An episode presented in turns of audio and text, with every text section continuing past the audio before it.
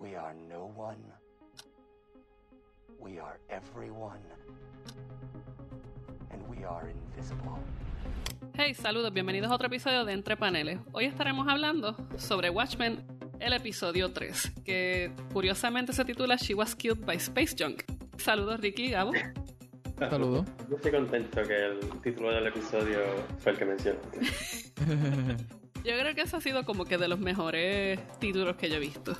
Sí, yo creo que todos los episodios han tenido como que buenos, buenos títulos. Y yo creo que también es como que homenaje al cómic, ¿verdad? Porque cada cómic tenía como que un. Cada capítulo de Watchmen tiene un título interesante. Sí, yo creo que esa es parte de las cosas bien chéveres de esta serie, como va integrando estos distintos elementos de- del cómic a la serie, pero no deja de ser su propio, su propio elemento.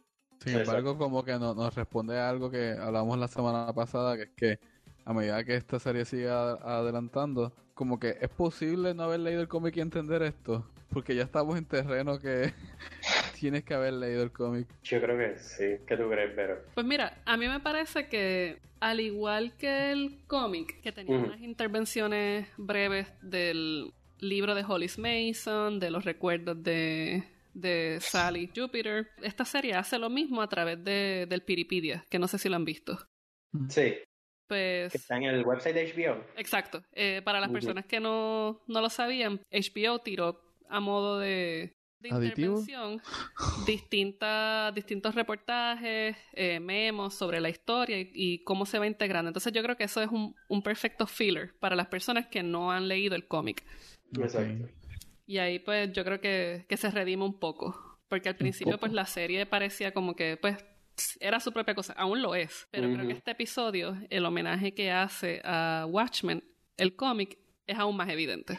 Demasiado. Sí. Yo, pero yo también creo que el- lo que está apareciendo en el website de HBO eh, es interesante y sí llena ciertos blancos, pero a la misma vez tampoco es que te hace todo bien claro. Claro. Yo me atrevería a decir que, que ya a estas alturas con este episodio, el tercero, yo creo que ya es demasiado evidente que si no has leído el cómic, es necesario leerlo porque como mínimo va a ser más gratificante ver la serie. Sí, Aunque- definitivamente. Ajá. Exacto, aun- aunque pues, quizás en ese sentido no es la serie más accesible para una persona que no sepa nada de Watchmen, este, me hubiese gustado que HBO quizás estuviese promoviendo eso un poco más, que la gente leyera el cómic. Pero de nuevo, yo creo que esto tiene que ver con la publicidad antes y, y lo que ellos podían decir o no querían decir. Como Mm. que ahora mismo acaba de salir un reportaje en Bleeding Cool que el director como que no ha querido admitir todavía si es una secuela, pero dejó entender que sí era una secuela a Watchmen. Mm. Así que como que todavía están tanteando con esa idea. Sí, Y pues e- es una cuestión de, tú no quieres decir que esto va a ser una secuela oficial a Watchmen porque entonces vas a separar la gente que ya lo ha leído de lo que no lo, lo ha leído porque hay gente que no lo va a leer simplemente. Pero, o sea, evidentemente nosotros lo estamos viendo y nosotros que hemos leído y conocemos el material fuente muy bien, podemos inferir muchas más cosas por el hecho de que pues tenemos una relación con el libro. Sí, definitivamente. Y parte de esa, de esa cuestión del director no querer decir que es una secuela es que, yendo un poco a la historia de, de cómo se van dando estas producciones de Watchmen, tanto la de Snyder como los libros Before Watchmen, pues nunca han sido bien recibidos particularmente por uno de los creadores y por los fans que son super diehard. Independientemente uno tenga quizás esa, esas discrepancias con esos materiales particulares, esta serie sí se siente hasta cierto punto como una secuela, pero, quiz- pero yo prefiero quizás pensarlo, como ya lo han dicho en muchos reportajes, que es un remix. Ah. Que si fuese un remix sería algo con la misma historia, pero elementos cambiados, que es lo que es un remix. Pero Esto precisamente- literalmente es una esto Eh. es una secuela. Bueno, a menos que la historia sea tal cual, igual de la original. El asunto del remix lo podemos ver quizás en la estructura que se van dando estos capítulos. El primer episodio y el segundo era casi como que un espejo de ese primer cómic de Watchmen. Mm. El tercer episodio tiene prácticamente unas secuencias que son el segundo cómic de Watchmen, que es Absent Friends. Entonces, Sí. ahí yo creo que está el remixeo. Vemos, hay unos personajes que son arquetípicos de Los Watchmen que conocemos de Alan Moore. Cierto. Sí, yo, yo diría que yo estoy a mitad, porque entonces sí veo elementos de ese remix, porque hay unas tomas incluso que están sacadas de, de paneles de Dave Gibbons. Este, particularmente en el tercer episodio, en- cuando están en el cementerio, que pues, hablaremos ya mismito de eso en secuencia, pero, eh, pero sí pienso que también es, es una secuela en propiedad. Yo no tengo duda alguna que esto es después de los cómics de Watchmen y yo creo que se están tomando la molestia de incluso crear unos personajes nuevos para darle ese feeling, ese sentimiento de que es una secuela. Sí, eso puede ser parte de, de la estrategia.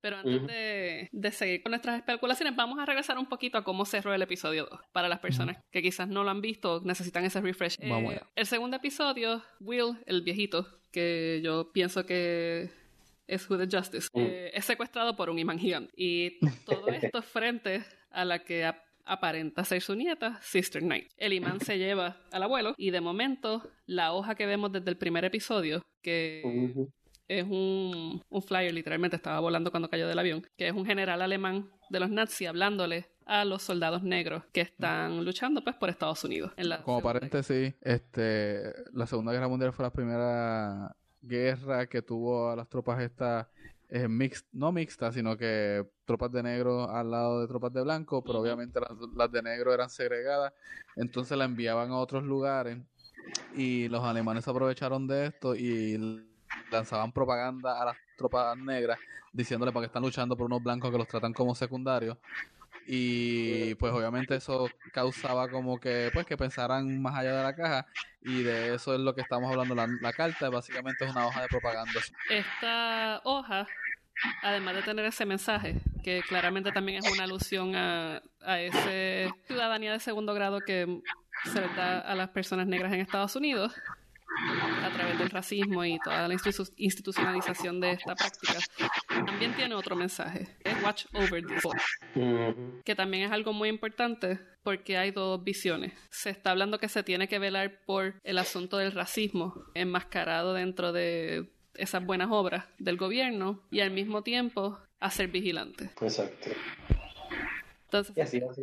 No, no, que así ya básicamente se está entrelazando el cómic mucho más con esta serie. Sabe que ya entre el final de la segunda, el segundo episodio y el principio del tercero, como que ya es demasiado difícil separar ambas cosas la una de la otra. este tercer episodio entonces comienza con un chiste, un chiste que de momento es bien extraño porque tenemos el voiceover de esta mujer narrando en un bus, pues que esta muchacha que tira una piedra, entonces ahí brinca entonces a una tercera, a una segunda parte de un chiste, pero sucede que hay un un robo en un banco y esa gente procede entonces a apresar a un vigilante que llega a salvar el día. Esto es particularmente interesante porque aquí es que cuando vemos pues esa primera ese primer guiño a un apellido bien particular que es Agent Blake. Y ahí fue donde todo, todo salió fuera de control, las cosas se perdieron, yo perdí la mente, de ahí para adelante es que todo se pone bien, bien bueno. Sí.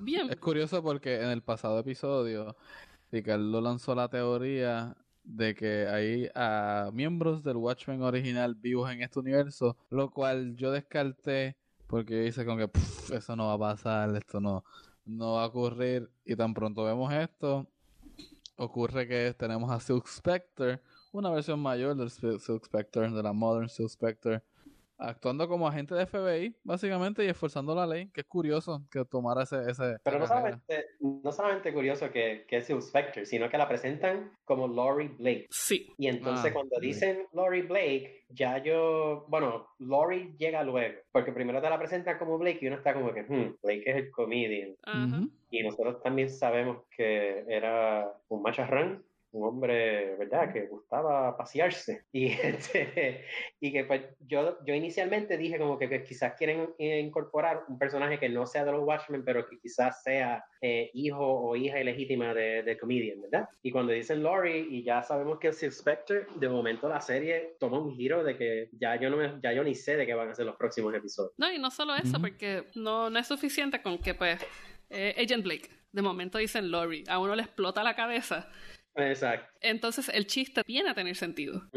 Es casi como un homenaje a- al comedian que, pues, for better or worse es su padre, porque todos sabemos que es producto de una violación. Exacto. Pero entonces también pone en evidencia que todo esto va a ser aún más interesante, porque luego entonces pasamos a otra escena que a mí me, me voló la cabeza. O sea, ella le está dando comida a un búho.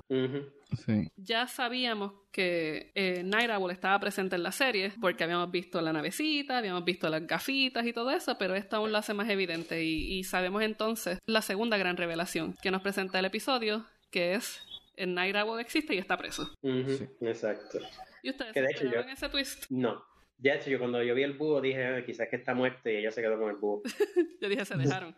Exacto. O se dejaron o algo pasó. Ella- pero No esperaba eso. Ellos llevan todos estos episodios añadiendo como que símbolos de lo que es el Watchmen original. Y yo pensaba que este era otro símbolo, o sea, como que pues el búho está ahí, igual que la nave en el primer episodio, es otra cosa que están usando del Night Owl, así que está ahí. Y no, como que no, al, al momento, al principio, como que inmediatamente no, no le di mucho casco. No fue tanto como la segunda revelación de- del episodio. Yo creo es que uno no le da tanto casco porque la secuencia de, de esa escena es, es medio extraña. Primero por lo que están hablando.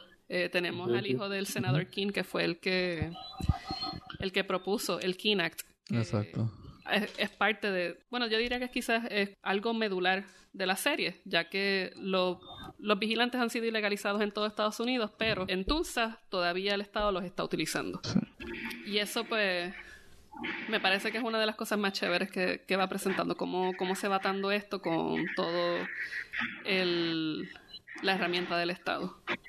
Sí, y yo creo que lo vamos, yo creo que es curioso porque vamos a ver más de eso, pero también el hecho de que King eh, es más o menos también como que, no quiero decir la contraparte de su padre, pero sí tuvo el efecto contrario, que al proteger a los policías, pues entonces les pone máscara, tú sabes, que, que está también como que, ahí, ahí sí puedo ver un remix de la idea original de Watchmen, porque entonces sí tiene unas consecuencias distintas a lo que originalmente se presentaba en el cómic, y te están empezando a dar la idea de que todo este dilema de quién observa a los Watchmen, eh, who watches the Watchmen, pues son básicamente otros vigilantes. Lo único que tienen la dicha de, de estar disque trabajando con el gobierno, pero al hecho de que tú les tapas la identidad, pues se convierte en otro tipo de Sí, justicia. vigilantes. Y vigilantes, son vigilantes del Estado también. De Exacto. Nuevamente tenemos esa idea. Que a mí lo que me está curioso es que, pues, obviamente, Suspector termina cazando los vigilantes, del cual ella formaba parte, y estuvo opuesto al Kinect. Y luego, pues, el Estado termina vigilantizando a la fuerza policíaca. Entonces, pero vemos, o sea, vemos mucho más que, que Lori no es una mera detective del FBI. Ella entiende la mentalidad de estos vigilantes tanto que puede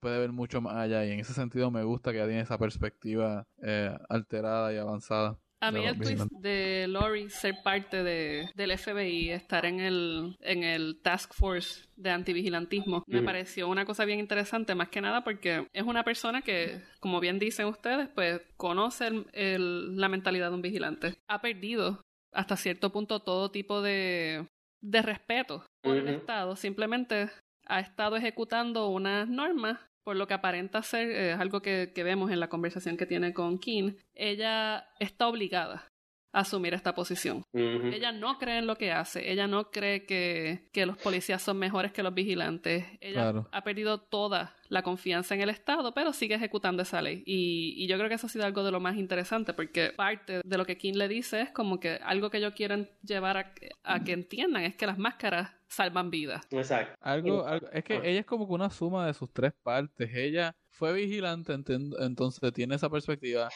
pero también hija de comedian y, hija- y el comedian trabajaba para el gobierno también, pero de una forma bien cínica.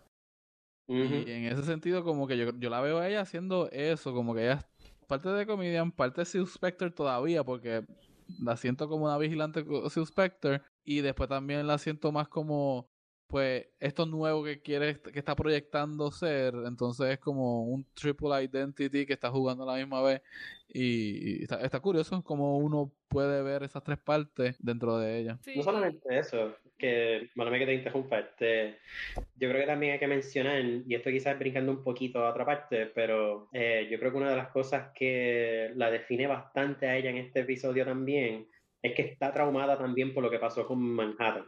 Sí. Y Ah, claro. entonces, eh, Ozymandias, ya vemos en dos episodios, y en este yo creo que incluso se hace más evidente, eh, Ozymandias también está traumado y yo, yo lo que tengo, por lo menos en este tercer episodio, empiezo a ver la idea de que Ozymandias yo creo que quiere llegar a Marte y yo creo que él quiere tener otra conversación con, con Doctor Manhattan. Sí. Pues yo creo que si Spectre de alguna forma u otra quisiera tener esa misma oportunidad también de hablar con Doctor Manhattan y decir, mira, ¿qué pasó? Yo no entiendo, tú sabes, como que tú hiciste todas estas cosas y te fuiste y de momento el mundo cambió y entonces nos dejaste sin nada.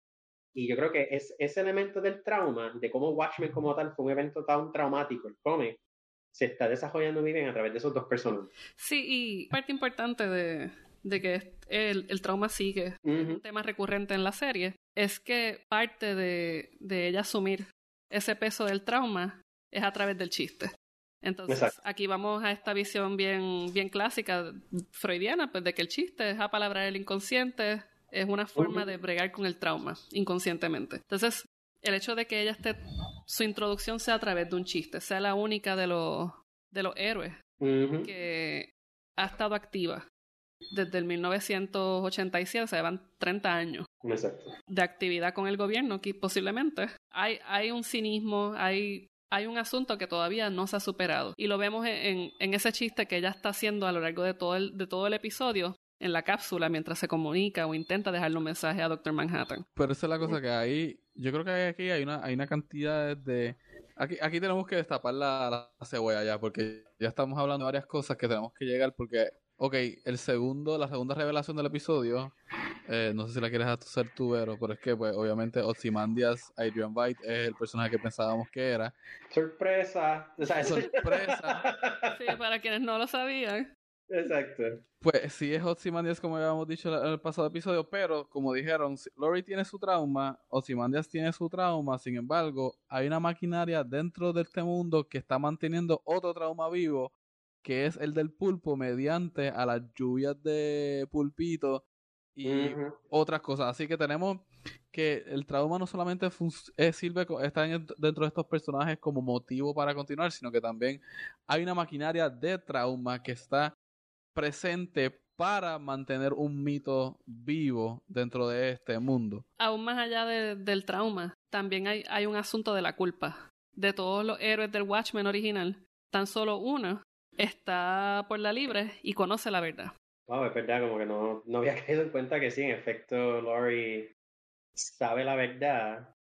Pero, pero, pero fíjate, por lo menos yo no sentí que, que eso es lo que le está pesando más por el momento. No. ¿sabes? Yo, yo Pues, creo que, que, o sea, no, no lo estoy descartando, yo creo que tienes razón y yo creo que va a salir más adelante. Pero yo creo que ahora es como que esta idea bíblica de como que tuvimos, Dios por fin bajó y en vez de quedarse con nosotros se fue. Y entonces como que yo creo que ellos están todavía tratando de, de como que destapar eso, pero yo creo que lo que tú estás diciendo va a salir pronto, porque yo creo que en este episodio, por fin, ya sabemos que el diario de Rorschach se publicó. Sí. Yo Vemos la que- portada y todo. Sí, lo vemos y, y yo creo que eso es parte de, de lo importante de cuando Agent Petey sale. Y es que entonces pues empieza a integrar todos estos elementos que vamos viendo. O sea, los integra abiertamente, más allá de, de tener el acceso a HBO, lo puso sobre la mesa en esa reunión de, del Task Force. Y parte de lo que a mí me parece interesante con, con esto de, de Blake y el asunto de la culpa es que como ella es la única que está en la libre y que conoce lo que sucedió, también regresa al chiste y a ese, a ese cinismo. O sea, ¿quién le tira la piedra a Dios últimamente? Pero, Pues a la ¿quién- que todo el mundo descartó. Exacto. pero también hay alguien, alguien que, como mencioné anteriormente, hay alguien que facilita esto de la, del mensaje porque donde nos damos cuenta que en la cápsula, en la cabina donde ella está enviando el, el mensaje a Doctor Manhattan, es algo que parece que establecieron para enviarle mensaje a Manhattan como si la gente pudiese llegar a él fácilmente, como si fuese un tipo de Santa Claus o un dios a quien se le ora. Y él está de- pues, como que desde lejos y se nota que ella está utilizando este proyecto que nadie más utiliza o que está abandonado porque la gente sabe que Manhattan no está escuchando esas cosas. Y ella sigue utilizando como que y eso es una se convierte en una vía de ella manifestar su trauma pero vemos que también de nuevo hay otra hay, hay alguien que está manteniendo la infraestructura de, de esos traumas vivos y eh, o sea, eh, me, me interesa saber qué qué- cómo se va a desarrollar todo esto porque el pasado episodio eh, inferimos varias cosas que resultaron ser como lo del diario de Rorschach, lo de la presencia de Lori o otro- otros personajes del mundo de Watchmen. Entonces, ahorita podemos a ver inferir a ver qué, qué es lo que está pasando detrás de todo esto, quién más está manteniendo este... Pero fíjate, lo que Vero dijo de los chistes, particularmente el chiste de la niña que le tira la piedra a Dios y como quiera entonces Dios termina yendo al infierno en- dentro de la lógica del chiste, ¿verdad? Este, yo creo que quizá lo que están haciendo es eso, jugando con la idea de que se revele el secreto, se revele lo que está detrás del pulpo y que sea Lori la que diga esto se acabó, ya ustedes van a tener la verdad, hagan con ella lo que quieran. Que hasta cierto punto es un es algo que The Comedian hubiese hecho. ¿Sabes? Si, si vamos a Sí. Hablar de si The Comedian hubiese estado al final del cómic enfrentando a, a pues Manhattan debi- ¿sabes? Hubiese tenido que haber este que matar a, a Rorschach como The Comedian, porque The Comedian no iba a quedarse callado. Y yo creo que también esta, este asunto del chiste y la piedra que le tiran al dios y todo después todo el mundo termina en el infierno excepto la niña, yo creo que a cierto modo funciona como redención del personaje de, de Silk Spectre en el cómic. O sea, todos los que somos super fans del, de Watchmen y que lo conocemos y que lo hemos estudiado a fondo, sabemos que una de las grandes fallas que tiene este gran cómic es que es el trato a los personajes femeninos. Entonces a esto a cierto modo lo pone, o sea, redime el- la función de ese personaje, le da, le da hasta, cier- de- hasta cierto punto un propósito. O sea, Lori fue completamente ignorada Exacto. durante el cómic hasta lo último, donde ella y Dan deciden picharle al- a esta gran revelación del pulpo y Adrian Veidt para entonces a lo último ser la única que existe en el plano real de la serie. Y que conoce la verdad y que ejerce la justicia y que tiene todo el poder del Estado bajo ella y que hace lo que le da la gana. Exacto. De hecho, yo les iba a preguntar si ustedes piensan que, por lo menos estos tres episodios que ya hemos visto, si ustedes piensan que puede cambiar la apreciación que ya tenemos del cómic si lo volvemos a leer. Porque yo creo que, que si hay unas cositas que, que van a empezar a, a darnos quizás otras perspectivas cuando regresemos al cómic. Yo voy a decir que sí, por el mero hecho de que, a diferencia de Before Watchmen o cualquier otra secuela de Watchmen que pueda existir, eh, esto no se está enfocando en character development, sino en conceptos del mundo de Watchmen para desarrollar el character development. Y yo creo que en ese sentido, por eso es que es tan válido y lo estamos, y estamos tan impresionados y tan encantados con todo, porque es como que sí, esto es lo que pasaría, ¿sabes? Como que una persona tan egocéntrica y nihilista como Adrian Veidt, después de cumplir algo tan grande como no se sentaría satisfecho a mirar para lejos. ¿Sabes? Como que es, obvio todas estas ideas. eh, si se publica el diario de Rorschach, este, ¿qué pasaría? Ah, pues todo el mundo se da cuenta de la verdad y todo el mundo va a saber la verdad. No, va a haber gente que la va a negar, va a haber gente que la va... Entonces, como que toma conceptos que son muy, re- muy reales dentro del mundo de Watchmen y no dentro de nuestro mundo y utiliza eso para este eh, desarrollar la historia y para mí por eso es que es genial, como que está yendo muy bien. Mm. Tú me dijiste que regresaste al cómic, ¿verdad, Vero? Sí, ¿Y qué tal? ¿Cómo, cómo te ha afectado esa, la serie, esa lectura? Pues mira, yo creo que parte de lo que a mí me ha llamado mucho la atención en- esta, en esta revisita que hago al cómic es que cuando yo trabajé el tema de la justicia y el vigilantismo en mi, en mi tesis, parte de lo que yo estuve mirando era cómo se ejecutaba, cómo el Estado propiciaba cierta, cierto manejo del poder. Y al considerar lo que está sucediendo ahora en la serie y leyendo estas páginas nuevamente me, me encuentro con que hay, hay un mensaje que la, que la serie quiere llevar.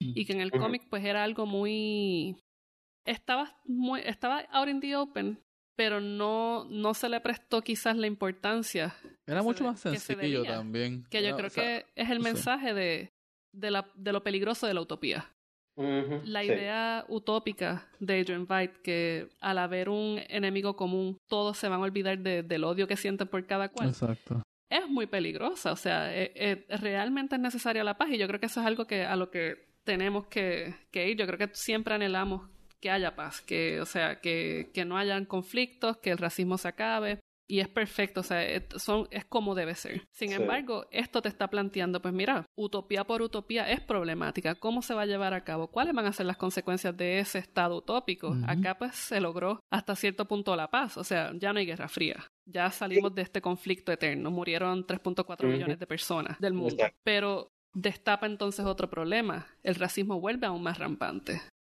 Hay una violencia aún más fuerte por parte del Estado contra las personas. Yo creo que esto sí pone en evidencia esa peligrosidad de, cómo llegar a ese estado utópico de perfección total y de paz, pues puede ser problemático.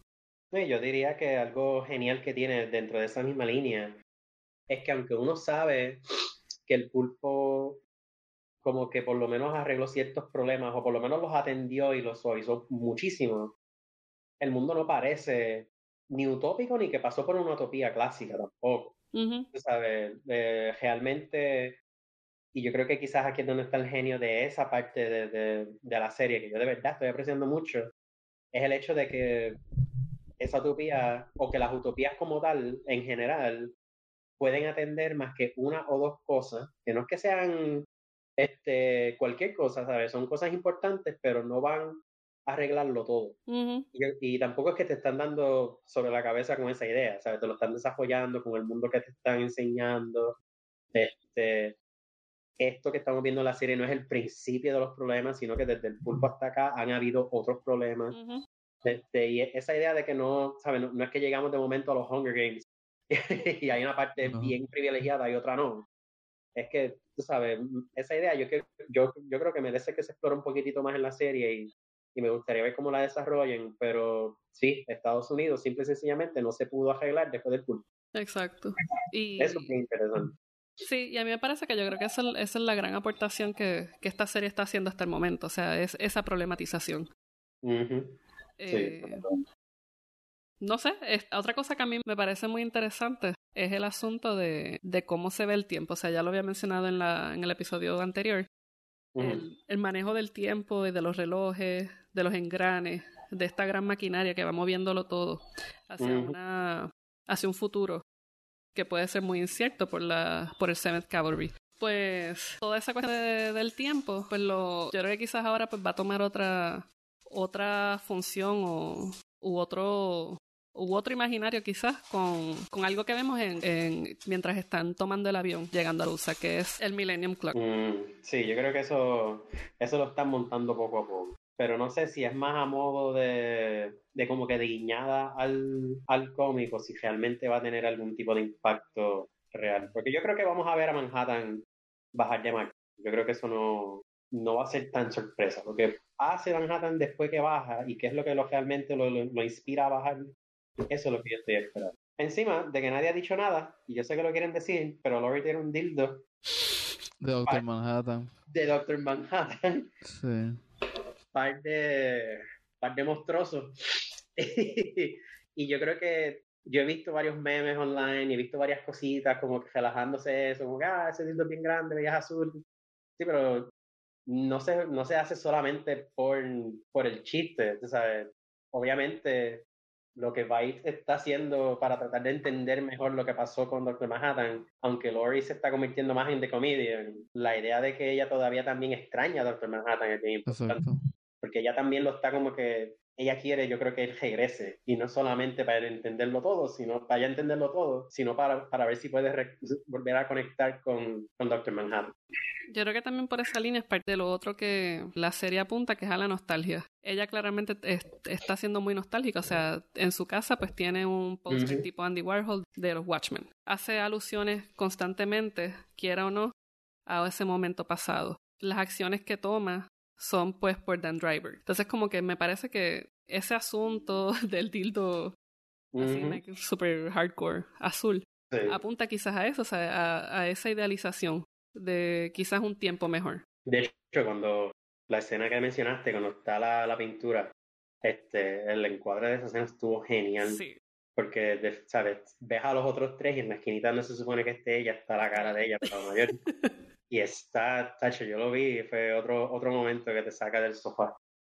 Porque de verdad que estuvo genial y, y da como que cosita, yo no sé ustedes, pero yo como que, que, que de momento este personaje llegue y tú sabes todo el, todo el bagaje que tiene, por decirlo así, tú sabes todas las cosas que ella sabe, como que, y el, y el vínculo que hace con el cómic es, es tan fuerte. Entonces sí, de hecho me dieron ganas de que, y yo estoy cruzando los dedos, que enseñen el pulpo, que hagan un, hagan un flashback donde enseñen el pulpo en la ciudad. Sí, no, yo creo que eso sería genial, que podamos ver el, el super pulpo. Ahora bien, antes de terminar, ¿qué ustedes piensan que va a pasar para el próximo episodio? ¿Cómo, cómo esto que vimos ahora en el episodio 3 va a mover quizás las fichas de lo que conocemos y, y lo que puede venir? ¿Qué te Pues, creo? Pues hay, hay una línea de, de especulaciones. Yo voy a compartir una que me compartió un compañero con que trabajó en otro podcast, Pepe Pesante. Pepe me, me habló esta mañana porque él terminó viendo el episodio y estaba bien, pues quería, eh, quería expresarse. Y me dijo que se dieron cuenta que Adrian White está como prisionero en, en donde él está. Este. Pepe piensa que quien lo tiene prisionero es Doctor Manhattan y en Marte. Eh, Yo pienso que está un poco rara. O sea, o sea, es posible. Sí. Es muy posible. Porque entonces explicaría por qué le envían los mensajes a Marte y mantienen todo este andamiaje. Parece que Doctor Manhattan sí está allí o algo así. Y algo pasó entre medio. O que él está prisionero porque después de los eventos del pulpo que mató mucha gente, a él lo arrestaron y le dieron esta, este tipo de arresto medio este, libertad, pero dentro de una ficción, porque fue como que el que trajo la paz, sin embargo, mató mucha gente haciéndolo. Y Mm. por eso es que sus sirvientes todos son clones. Se dieron cuenta que sus sirvientes son todo lo mismo, ¿verdad? Sí, sí, sí. Y que creo que son versiones de este hombre de de Doctor Manhattan pre nada, pre de esto y, y su y la mujer del pase tiempo y como que Johnny y Jenny.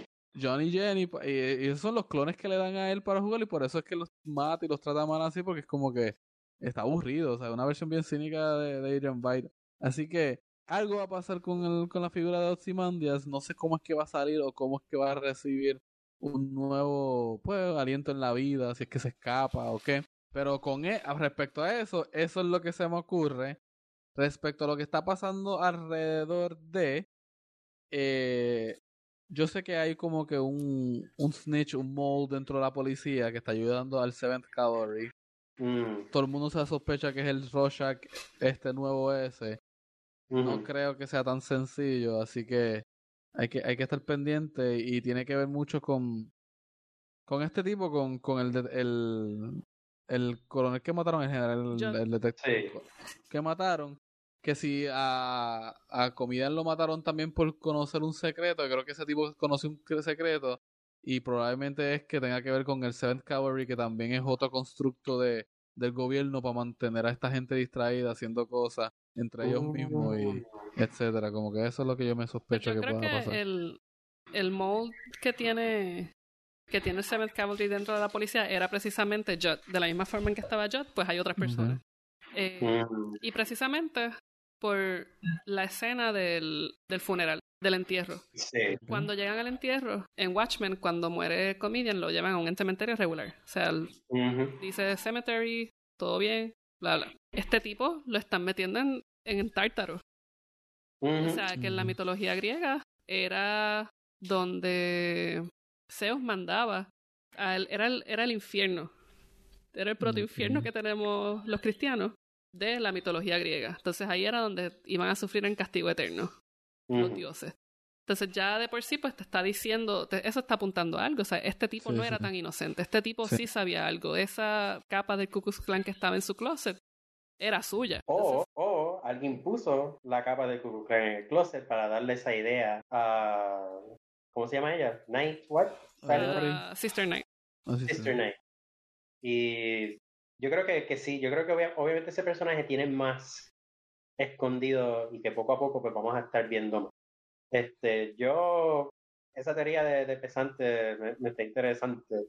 Eh, yo quiero saber más de por qué el símbolo del Black Freighter está ahí, porque cuando eh, vemos que el mundo de, de Byte se expande un poquito y le llegan unas cartas, pues vemos los símbolos de la bandera pirata de los Ajá. cómics. Y e- eso me interesa mucho. No, no sé qué, qué te quieren decir particularmente con, con, ese, con ese símbolo. Puede ser algo meta y sí puede ser algo que entonces explique que sí, quizás Manhattan eh, parece que tiene prisionero a, a Byte. Quién sabe si Byte de momento se, se arrepintió de su decisión y por poco se delata a sí mismo. Este, no sé, yo lo único que añadiría es que lo que va a llevar a que Manhattan regrese al planeta Tierra, porque va a pasar. Yo creo que eh, yo creo que, que tiene que ver mucho más con Lori eh, interesada en destapar el secreto del pulpo. Ozymandias, Adrian Veidt, tiene algo que ver como tal con la serie en particular. O sea, más allá de que si Manhattan lo, lo está torturando. Pero yo creo que también funciona casi al mismo modo que funcionaba los Tales from the Black Friday en el cómic. sí. O sea, es, es este metarrelato. O sea, hay Exacto. una penitencia de los héroes, hay, hay un castigo debido a un trauma. Yo no estoy de tanto segura que él está arrepentido. Porque en Mm. una de las escenas, cuando él está mecaneando y qué sé yo, él está bregando en una, con una imagen de un kraken. sí. O sea, él sigue fascinado por esa idea, él sigue fascinado con todo lo que creó y él sigue siendo este super mastermind. Ujú, ujú. Así que no sé hasta qué punto él esté arrepentido, porque me parece que es un personaje muy soberbio. Sí. Pero esto que han planteado me parece muy interesante y definitivamente yo creo que es algo que, que tenemos que ir viendo para los próximos episodios. Así que nada, les invito a que cualquier teoría, comentario, sugerencia, pues vayan a nuestro Facebook entre paneles y que nos sigan escuchando a través de iTunes, Stitcher, Tuning Radio, Google Podcast o simplemente pues el podcatcher favorito. Así que nada, hasta la próxima.